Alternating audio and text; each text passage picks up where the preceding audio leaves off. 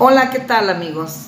Les saluda su amiga Sandra Ríos y en esta ocasión estoy aquí para compartir con todos los niños y las niñas una bella historia de México. Les voy a hablar de un gran poeta eh, que a lo mejor han oído mencionar o a lo mejor no lo conocen, pero en esta ocasión lo van a conocer un poco. Bueno, estoy hablando de Ramón López Velarde. Él, su verdadero nombre fue José Ramón Modesto López Velarde Berumen y era un niño a quien le gustaba muchísimo jugar y le gustaba recorrer los pueblos de su provincia y las ciudades también. También le gustaba leer muchísimo. Y él nació un 15 de junio de 1888 en Jerez de la Frontera, un pueblo del estado de Zacatecas. Fue el mayor de nueve hermanos, en una familia muy tradicional y muy católica, como seguramente conocen ustedes muchas. Su padre, don José Guadalupe López Velarde, era un abogado originario de Jalisco y su mamá, doña Trinidad Berumen, pertenecía a una familia zacatecana. En aquella provincia quieta entre polvo, paisajes, sabores y amigos, creció el niño Ramón. El joven Ramón empezó a escribir cuando ingresó al seminario, porque él quería ser sacerdote. Y a sus 13 años él entró en el Seminario Santa María de Guadalupe en Aguascalientes. Pero luego él se dio cuenta que él no quería ser sacerdote.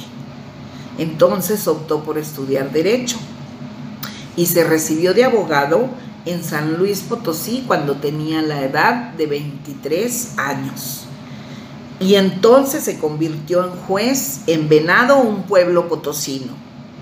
Después viajó a la Ciudad de México, donde a partir de 1914 se instala definitivamente.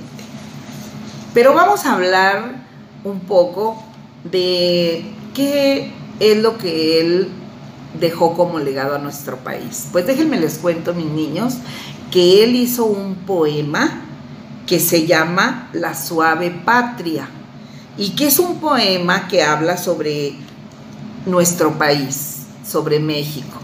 Yo los invito a que lo busquen en internet eh, y lo lean para que se den cuenta cómo habla este gran poeta de nuestro país. Y debido a esto, él fue considerado el poeta nacional por este bello poema que le escribió dedicado a nuestro país. López Velarde iluminó la provincia que tanto amaba con sus poemas. Como en un juego, él iba urdiendo palabras, sonidos, rimas, hablaba sobre las calles, sobre las muchachas, la iglesia, la tierra, las plazas, los objetos y sobre la atmósfera y también sobre los sentimientos. Pero una noche de un 18 de junio de 1921, hace 100 años,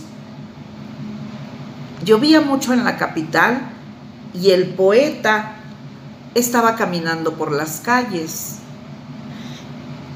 tal vez imaginando un nuevo poema o recordando su natal provincia.